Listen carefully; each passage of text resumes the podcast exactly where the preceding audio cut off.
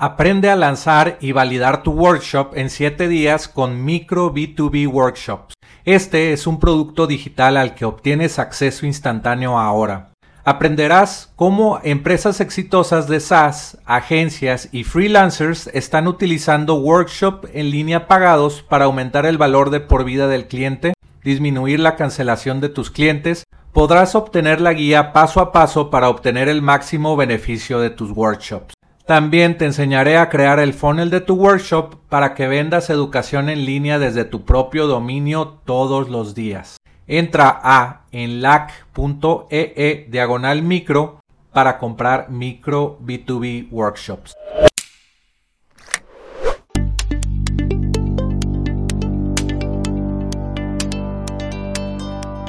Aprenderás sobre la excitante industria de ingresos recurrentes con software, historias de fundadores de empresas de software, tips de internet marketing y recomendaciones de apps para crecer tu negocio. Soy Jorge Díaz y te doy la bienvenida al podcast de Software como Servicio.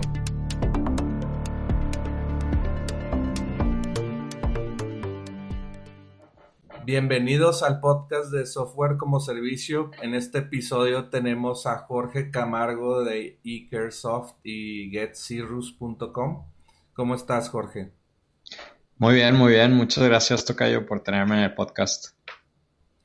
No, gracias a ti por pues, darnos tiempo en tu agenda y ahí eh, pues vamos a compartir muchas cosas de, tu SaaS o de tu empresa y, y pues vamos a empezar eh, con tu historia, que, cómo llegaste al SAS o por qué sabes de SAS.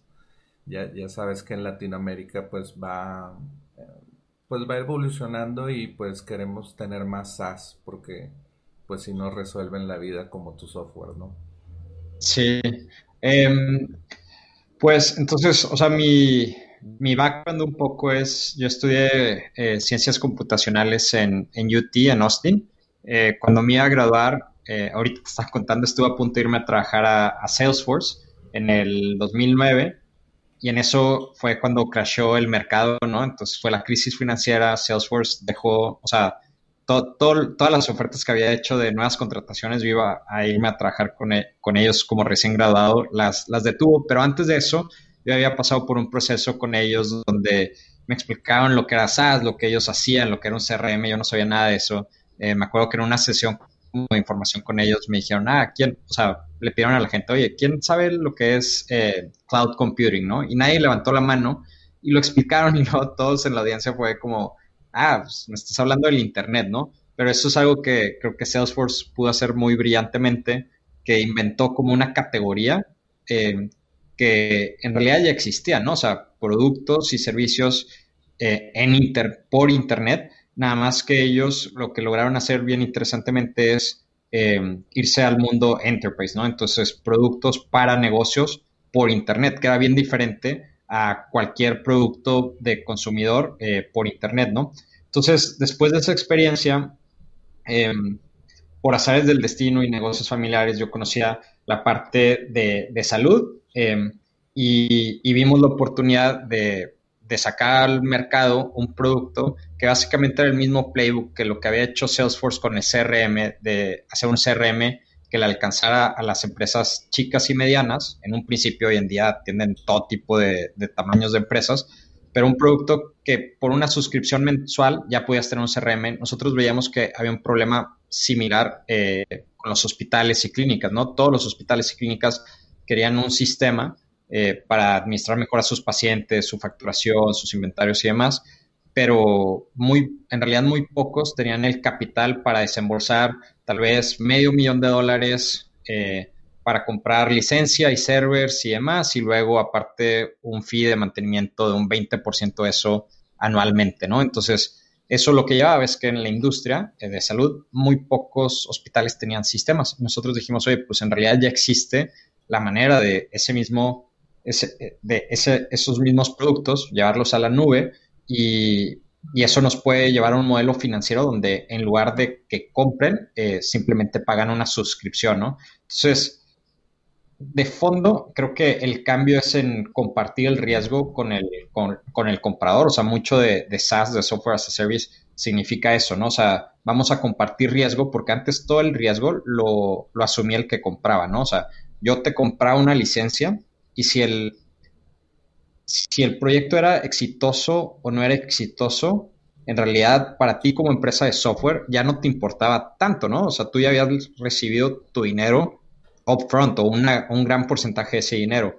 Pero en el momento que te pasas a suscripciones mensuales este, o anuales, pues, eh, ambos, el que está comprando el software y el que vende el software, tienen el mismo incentivo de que, de que funcione el proyecto, ¿no? O sea, de que le saquen provecho, de que cree valor, porque estás luchando por ese cliente, digamos, de mes a mes. No es que ya recibiste toda tu lana eh, desde el principio, ¿no? Entonces nosotros vimos que había una oportunidad donde no era necesariamente sacar un producto con mucha funcionalidad diferente a lo que ya existía, sino eh, empaquetado de otra forma, que era eh, vía el empaquetamiento financiero, por así decirlo, de software as a service, pero también que fuera en la nube para que fuera muy rápido de echarlo a andar, ¿no?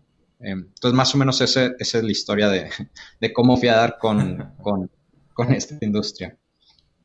Excelente. ¿Y, ¿Y qué otras compañías, además de Salesforce, estabas viendo, en, no sé, en todo tu, tiempo antes de tu compañía como inspiración?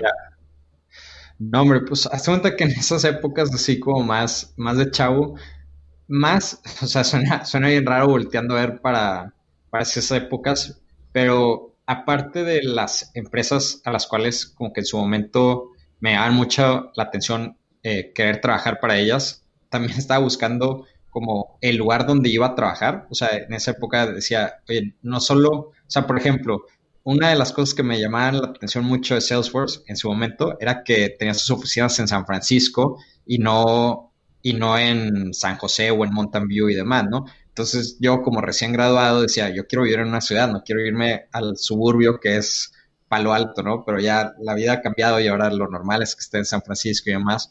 Eh, pero sí, o sea, digo, como recién graduado de Computer Science, en esas épocas ya ir a trabajar para Facebook hubiera sido como, como lo más premium, ¿no? Y después estaba Google, este, y más como empresas del lado de, del consumidor. Pero en realidad ahí mi cachucha era más como irme a trabajar como ingeniero de software, ¿no? No tanto con una cachucha de negocio, sino como ingeniero de software, ¿no? Pero, pero sí, por hacer del destino terminé haciendo eh, mi propia empresa, este, y haciendo un chorro otros roles diferentes a, tirar líneas de código.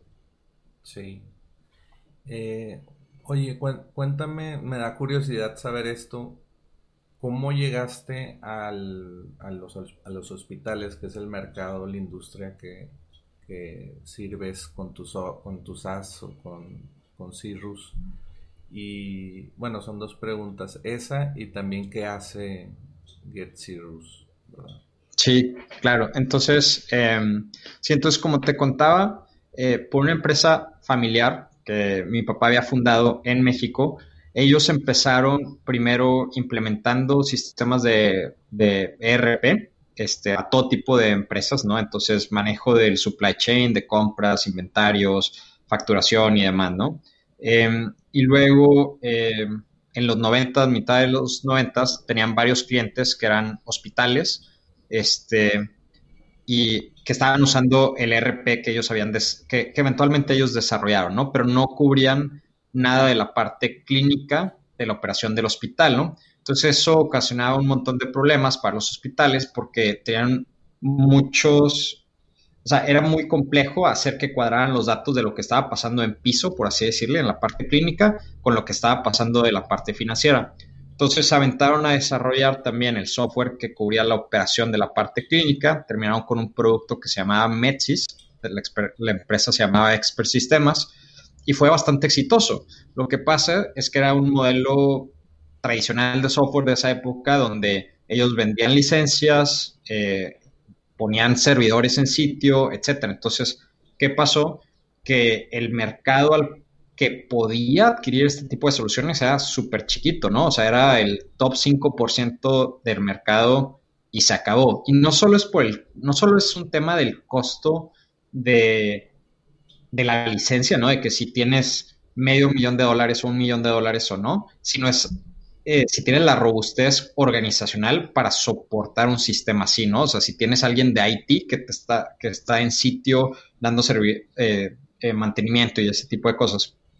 Entonces, por todo eso, o sea, yo o sea, conocía esa industria y lo que significaba, y así fue como vimos con esa oportunidad de decir, oye, es que eso mismo que hace ese producto Metis con Expert, eh, se necesita, pero para el 95% del mercado, no solo para el top 5% del mercado. Entonces es un producto que podemos echar a andar de volada porque es multitenant. Entonces cada hospital nuevo simplemente es como una cuenta nueva em, y, lo pasamos de una vez a un modelo de, mensualidad en lugar de, vender la licencia, ¿no? Entonces lo que cubre, lo que cubre Cirrus en realidad es un, es un Cirrus específicamente es un es una solución súper horizontal porque se vuelve como el sistema operativo de un hospital. Entonces cubre todo desde cuando el paciente llega y guardas los demográficos del paciente, así como si fuera un CRM, digamos, hasta toda la parte clínica. Entonces las recetas, los medicamentos, las notas de enfermería,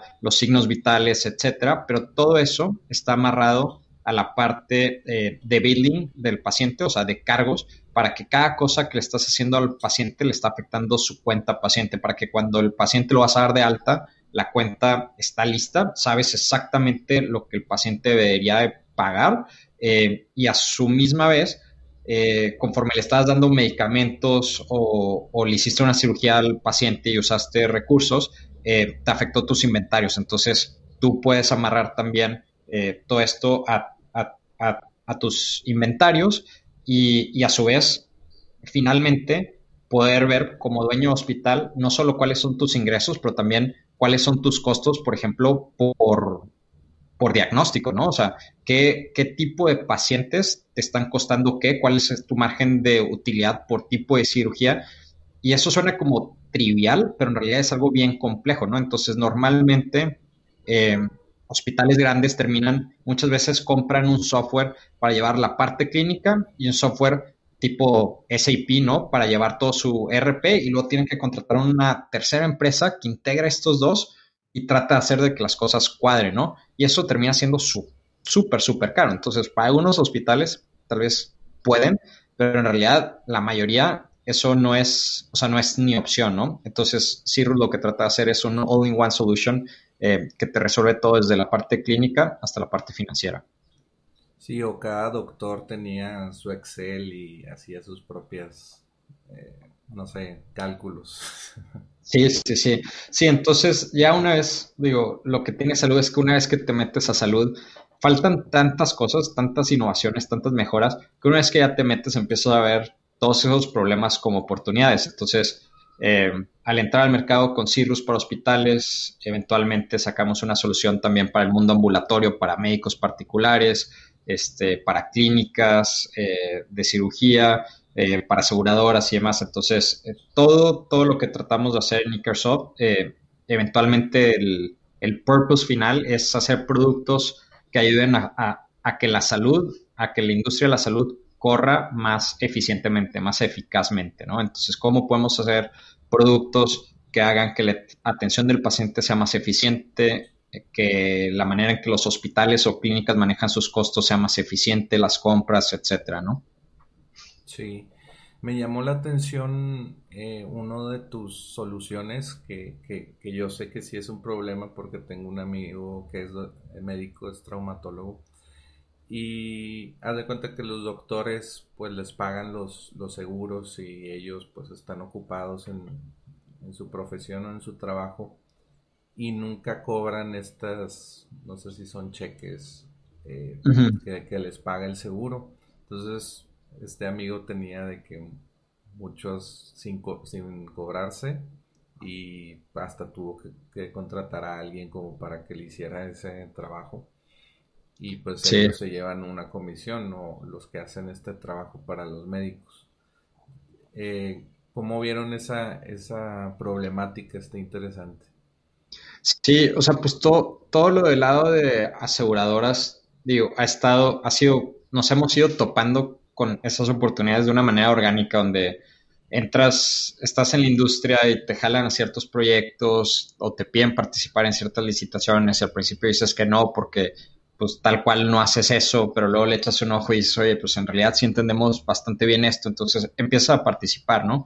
Eh, y, un poco lo que nos ha ayudado de ese lado, de, en el lado de, aseguradoras, es que eh, nosotros tenemos una presencia internacional bastante grande, o sea, nosotros operamos en México, empezamos con las operaciones en Estados Unidos, estamos en Argentina, en casi todos los países de América Latina tenemos médicos que usan al menos una de, nuestras soluciones, estamos en el Medio Oriente. Entonces, al, participar en varios mercados, te vas dando cuenta y aprendiendo de, del sistema de salud de los diferentes países y cómo funciona esta parte de manejar el claim management, le dicen, o sea, que es como la factura a la aseguradora de maneras más eficientes, ¿no? Eh, y no solo del lado desde la perspectiva del médico, sino desde la perspectiva de la aseguradora también, ¿no? Entonces, en países tal vez como México, lo que pasa es que una aseguradora tiene eh, médicos dictaminadores que están recibiendo todas las facturas de los hospitales, están tratando de ver solo a base de cargos si la factura está bien o no para ver si le pagan o no. Pero eso es, eso es una manera bastante arcaica de resolver ese problema en lugar de estar viendo si el diagnóstico hace match con los medicamentos que le dieron y si hicieron los estudios de laboratorio correctos para justificar esos cargos o no. Entonces, es esa es una problemática que, que puede resolver la tecnología eh, o crear un montón de valor la tecnología y soluciones de software eh, para que sea más eficiente, ¿no? Si no se da a errores, este, a fraudes y eso va encareciendo todo para todos, ¿no? Que es parte de lo que queremos cambiar, ¿no? O sea, cómo hacemos que esto sea más barato, ¿no? Porque la salud y la educación son las únicas dos categorías de servicios que solo se han ido volviendo más y más caras con el tiempo en lugar de irse abaratando, ¿no? La comida, eh, la ropa, la tecnología, televisiones, ¿no? Agarras una televisión y las televisiones solo se han hecho más baratas con el tiempo, conforme ha habido más innovaciones, pero el costo de hospitalizar a un paciente solo se ha hecho más caro, ¿no? Entonces ahí es donde nosotros decimos, oye, pues, ¿qué podemos hacer para tratar de darle la vuelta a esa tendencia?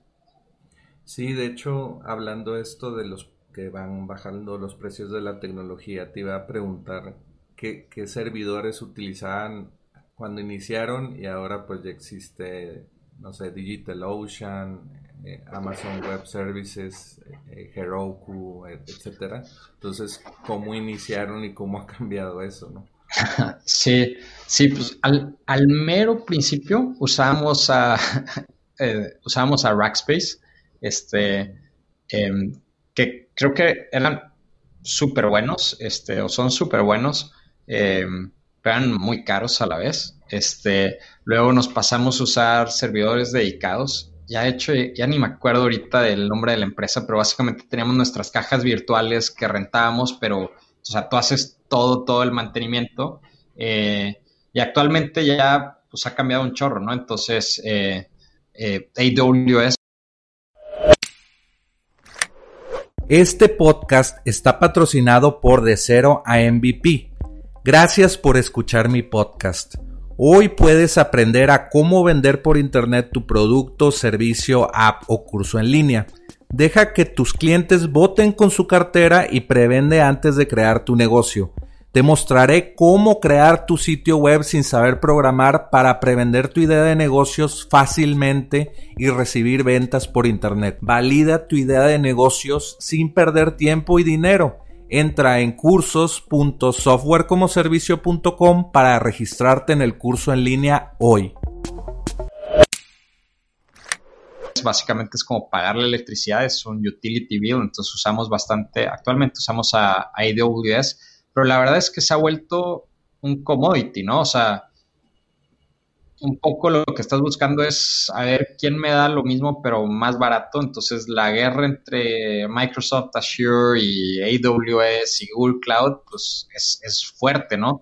Y eso creo que como empresa de software nos conviene, ¿no? O sea, que, se peleen esas empresas para tratar de abaratar esos servicios, tratan de sacar aparte servicios adicionales, APIs de Machine Learning y demás para diferenciarse, pero tras bambalinas pues es quién me puede dar el menor precio por, por, ese computing power, ¿no? Entonces, actualmente ya es un mix así de varios proveedores que usamos, eh, pero sí, definitivamente ha cambiado, ha cambiado un montón.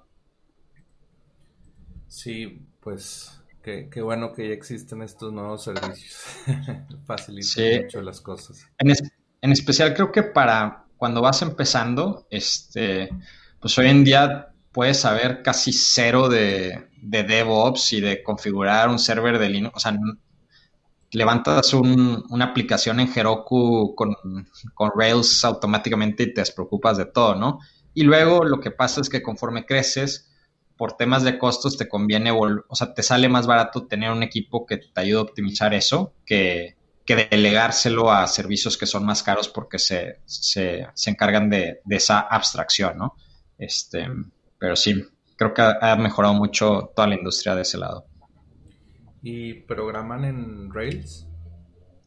Eh, sí, sí, tenemos, o sea, el stack está bastante diverso. Em, Rails es el backend de, es el principal backend de, de Nimbo, ya tiene como varios servicios que utilizamos adicionalmente que usan eh, desde Python con Flask hasta React de frontend, usamos Ember.js para frontend en otras aplicaciones, usamos Java para mucha parte de, de Cirrus. Entonces ya eh, lo que hemos visto es que a veces para diferentes problemas conviene usar diferentes herramientas. Entonces si ves lenguajes de programación o frameworks como herramientas, eh, pues quieres, quieres usar la mejor herramienta para resolver el problema, para lo cual es mejor, ¿no?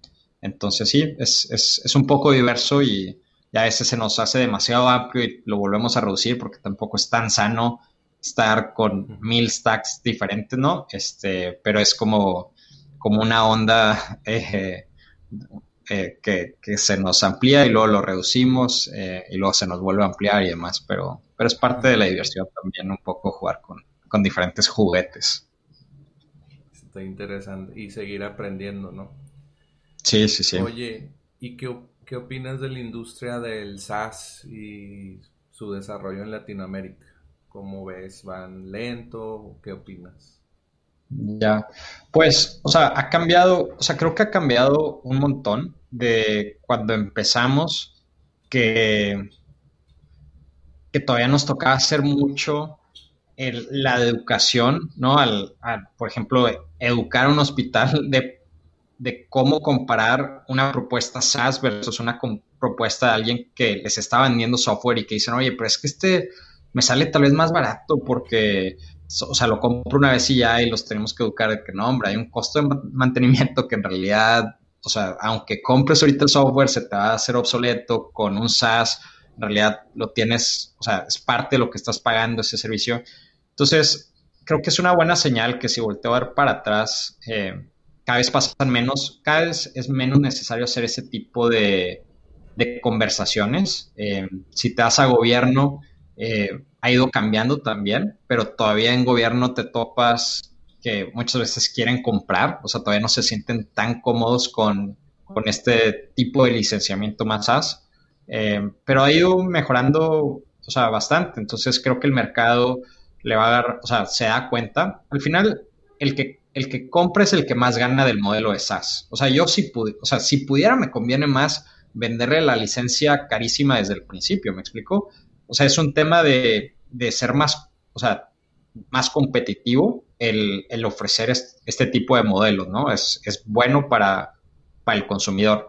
Eh, entonces, creo que ha ido mejorando este, y, cada vez el mercado y, y definitivamente por vertical están más educados y y, en ciertas industrias y, verticales, yo creo que mm, no considerarían nada que no fuera SaaS. Entonces eso es, eso es algo bueno, o sea, te das cuenta que, va en esa dirección, ¿no? Sí. Pues tú usas mucho SaaS en, tu negocio, ¿no? ¿Qué, SaaS usas? Ya.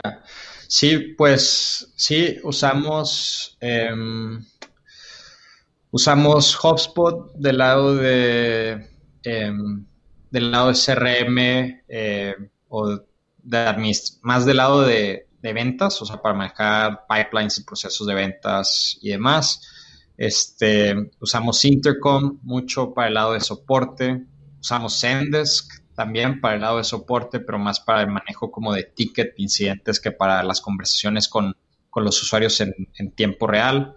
Usamos NetSuite como nuestro ERP para administrar todas nuestras finanzas. Em, creo que usamos Slack para conversaciones, o sea, para internamente comunicarnos. Este, usamos Zoom para también videoconferencias y ¿qué más? Me estoy olvidando.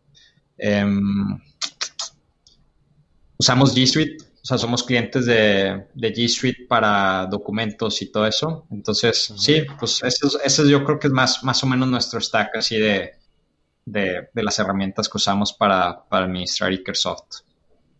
Sí, y pues a decirle a la audiencia que no sabe tanto de SaaS, pues todo esto tiene un costo mensual, pero pues te, te sacan adelante tu negocio y pues los, los empleados y hasta tú mismo pues tienen un flujo de trabajo y ya están acostumbrados a estas herramientas, ¿no?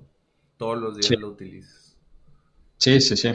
Sí, y creo que el otro cambio que ha sido súper positivo en el mercado o en la industria es esta como interoperabilidad entre todas estas herramientas. Entonces, ninguna de estas herramientas que acabo de mencionar trabaja por sí solas, o sea, todas las tenemos integradas con todas, entonces eh, usamos MailChimp también, entonces podemos lanzar cierto tipo de campañas de email automáticamente en base a lo que registramos en HubSpot, este, o registrar tickets en Zendesk en base a cosas que registramos en, en, en Intercom. Entonces, eso es algo también bien positivo, o sea, el cómo te puedes hacer como tu tu mega infraestructura que está todo conectado, no tienes que estar eh, registrando datos dobles en ningún lado. Este es algo bien, bien positivo que, ha ido pasando, ¿no? Sí, lo que te iba a comentar también es por qué no usar eh, WhatsApp en grupo para que ustedes se comuniquen y por qué pagar por Slack pero pues es lo que dices, Slack es una herramienta donde chateas en equipo, pero está integrada con HubSpot y con todas estas herramientas que tú utilizas, ¿verdad? Sí, sí, sí. Este, sí, entonces eso es, eso es algo que creo que em, creo que sí le da como superpoderes a las empresas que le sacan que le saben sacar ese tipo de provecho a cómo integrar sus propias herramientas. Eh, ya sea directamente entre una aplicación y otra o usando herramientas como Zapier, ¿no? Donde automatizas un montón de tareas. Entonces creo que eso hoy en día es como tener superpoderes administrativamente en una empresa. Sí, de hecho, alguien que nos esté viendo, que haga un servicio de integración con Zapier y le puede ir bien. Sí, sí, sí. Sí, es súper, súper bueno. Somos, Zapier es otro SaaS que usamos. entonces, sí. Oye, pues ya nos estamos acercando al final y, y ¿qué te iba a preguntar? Ah, de lo de esta pregunta a mí me interesa, entonces, ¿qué, piensas de aprender a programar o aprender a vender software por internet? ¿Qué, por, cuál te irías? O bueno, tú, tuviste que aprender las dos, pero... Ya, pues creo que la respuesta que, voy a dar es como, no te va a resolver mucho, pero todo depende de qué quieras, ¿no? O sea, en realidad todo depende de qué quieras y también qué te guste. O sea, porque creo que algo que he visto es, em, o sea, la actividad de programar, por así decirlo, yo, o sea, ahora está muy de moda decir, ah, de que todos deberían de saber programar y debería de ser como algo que todos tienen que saber. Em, tal vez a un nivel súper, súper básico de entender los conceptos de, pero eso es como decir, todos deberían de ser excelentes en, matemáticas, ¿no? Pero no a todos les tiene que gustar y hay gente que no quiere esforzar a alguien que es súper bueno escribiendo y en arte a que se tenga que enfocar a una ingeniería, ¿no? Entonces, el tema de saber programar o no, para empezar, eh, creo que lo primero sería voltearte a ver a ti mismo y honestamente, digo, sí testearlo, intentarlo y ver si es algo que te gusta, te satisface o no, porque no, no, no es algo que a todos les tenga que gustar. Entonces, si no te gusta eh, ese tipo de tareas, eh, creo, o sea, creo que nomás va a ser como un martirio, ¿no? Pero, pero fuera de eso, entonces depende de qué estás buscando, ¿no? O sea, ¿quieres, quieres emprender o quieres hacer una carrera en el mundo de tecnología, ¿no? Y, y hay un camino para ambos. Este, eh, y ningún camino es absoluto necesariamente. O sea, hay un montón de casos de gente que empieza con roles técnicos y eventualmente se pasan a roles más de soft skills de ventas. Este, y hay gente que empieza con roles de ventas y termina emprendiendo y termina usando, eh, termina haciendo el rol también de, product manager, tal vez, ¿no? Entonces, eh, ambos se pueden. creo que, curiosamente, el aprender a vender es es más una tarea de hacerlo que de, o sea, de hecho en la carrera, o sea, no existe un, no existe un, eh, o sea, tú no puedes hacer la carrera de vendedor, ¿me explico? O sea, no vas a la escuela y no, entras al TEC o donde sea y dices, uh, voy a estudiar para ser vendedor, ¿no? Entonces, ser vendedor es un poco de, de hacerlo, o sea, y todos más o menos hacen ventas de alguna manera u otra, creo que es un poco más fácil de aprender por ti mismo y es un poco de ponerte en esa situación donde tengas que vender, ya sea internamente o externamente. Eh, pero resumiendo mi respuesta, mucho depende de qué estás buscando, ¿no? O sea, quieres hacer una carrera en, tecnología y si se te da lo de programación y te gusta, pues hay un montón de oportunidades, ¿no? Y te puede ir súper bien sin nunca tener que emprender. Si alguna vez vas a, si vas a querer emprender, eventualmente a chaleco vas a tener que vender, ¿no? No, o sea, vas a tener que venderle o a tus clientes o a la gente que quieres contratar o, a inversionistas, ¿no? Pero a fuerzas vas a tener que vender, ¿no? Eh, pero creo que es algo que se puede dar natural si entiendes lo que estás haciendo. Por Sí, por ejemplo, pues yo siempre me he dedicado a vender por internet y soy diseñador gráfico. Y, y, siempre tenía la mentalidad de no, pues lo que yo no puedo hacer, y una de esas cosas fue programar, pues lo del ego, ¿verdad? Entonces, eh, amigos también me decían, oye, ¿por qué no haces tú las apps? Y yo, pues no, no, no, se necesita, porque yo las, yo soy el que las vendo. Pero después eso cambió y me dio, me dio interés por programar, pero pues es una carrera no, no, no muy sencilla, ¿verdad? Tienes que dedicarle tiempo, un año, tres años, y solamente dedicado a eso, ¿verdad? Aunque ahora algo que está pasando que creo que es muy positivo es todo este movimiento de las herramientas de no code, ¿no? Que, que en realidad no tienes que saber no, te tienes que aprender la sintaxis de ningún lenguaje de programación, por así decirlo, pero sí tienes que saber cómo hacer productos buenos, ¿no? Y, tener cierta noción de lógica, de, flujos, de pensar en sistemas y demás, ¿no? Pero, pero hoy en día sacar un MVP, o sea, una versión 1 de un producto, pues podrías hacerlo sin tirar ni una sola línea de código y agarrar algo como Bubble o agarrar algo tipo Webflow y es como drag and drop, ¿no? Que curiosamente es como funcionaba la, sea, es como funcionaba Basic hace 20 años, ¿no? Entonces, eh, es como regresar un poco a, los principios, pero con herramientas mucho más robustas. Sí, e, esa industria me gusta mucho y de hecho ya hay una herramienta que están eh, probando en beta que se llama Builder y haz de cuenta que con Builder están construyendo Builder. Eh, ya. Está mm, complicado el concepto, pero puedes hacer SaaS con esa herramienta que pues no tienes que saber programar. Sí, sí, sí. Para hacer cosas eh, específicas sí necesitas código, pero es un drag and drop también ese software. Sí, sí, pero sí está explotando esa industria, ¿no? Porque pues es, una vía a crear valor eh, súper clara, ¿no? Está, sí, creo que sí había escuchado de ellos, están Bubble, está GlideUp, em, están los de Retool, entonces sí, sí, sí.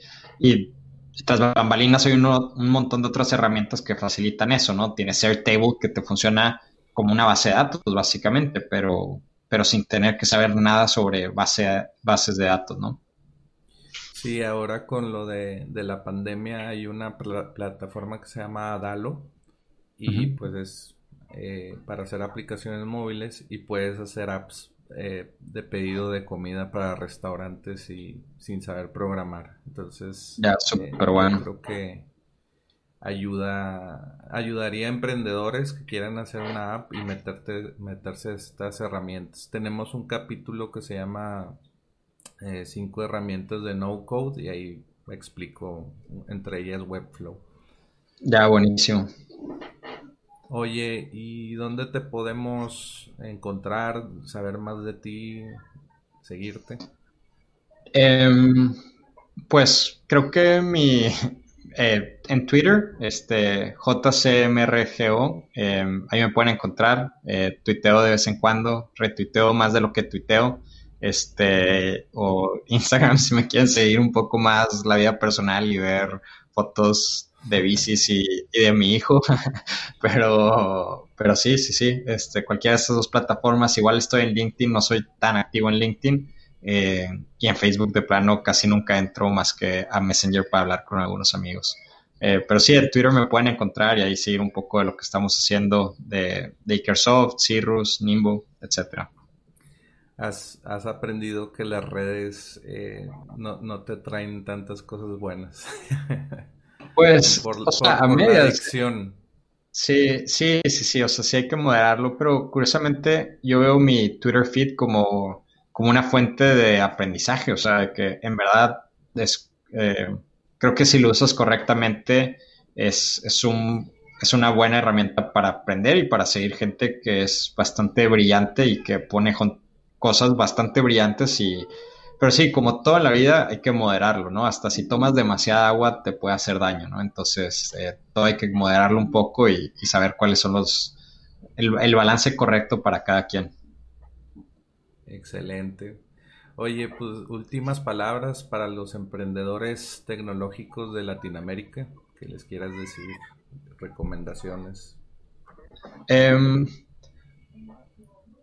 no sé, o sea, creo que contextualmente hoy estaba hablando con un equipo internamente en la empresa algo nuevo que queríamos sacar y, creo que lo único que diría como para todos que, decíamos en esa junta es, siempre lo más difícil es como ejecutar el primer paso, eh, pero siempre, o sea, es bien fácil posponer como ese primer paso, ese primer lanzamiento. Entonces, si estás pensando en hacer algo y todavía no lo has hecho, eh, en realidad enfócate en en tratar de hacerlo. Lo más chiquito que se pueda de ese primer paso, pero sí hacerlo, porque una vez que ya, que ya haces eso, eh, puedes ir ganando como momentum. Es como, como en los parques, ¿no? De esas ruedas que le das push el primer push cuesta un chorro de, trabajo y tiene poca inercia, pero entre más push le das, más se puede quedar eh, girando solo, ¿no? Entonces, creo que mi recomendación es ejecutar, ¿no? Y enfocarte en tratar de lanzar lo que sea que quieras lanzar lo más antes posible porque todo empieza a fluir un poco más fácilmente después de eso. Mínimo aprende, ¿no? Mínimo puedes hacer cambios, pero antes de eso todo es hipotético y te puedes caer en ese hipotético años. Sí, inclusive si tienen equipo de programadores y capital y todo, hazlo lo más sencillo, ¿no? Sí, sí, sí, pero hazlo, o sea, lánzalo, no le des tantas vueltas. Entonces, si tienes una idea o algo, eh, enfócate en, en, hacerlo, en lanzarlo y lo más antes que puedas. Excelente, bueno, pues muchas gracias por, por haber estado aquí en el podcast de Software como Servicio y pues nos vemos en el siguiente. Hasta luego. Ya, buenísimo. Gracias por escuchar Software como Servicio. Visítanos en innovapixel.com. Nos vemos en el siguiente podcast.